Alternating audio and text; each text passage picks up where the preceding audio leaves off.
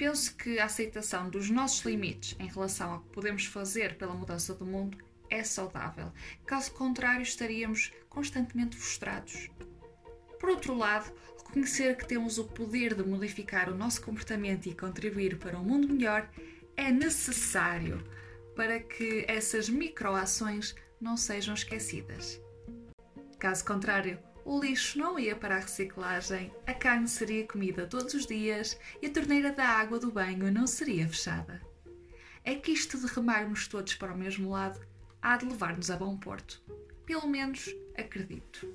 E por isso faço o esforço.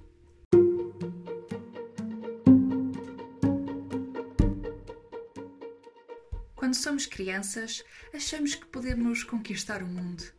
Depois, crescemos e só continuamos a ter esse sonho se formos militantes de um partido. Estou a brincar, este é o humor. Mas é de facto muito complicado levar com as chapadas e trombinhões da vida sem as mazelas, ou seja, a perda de esperança, do otimismo, da felicidade.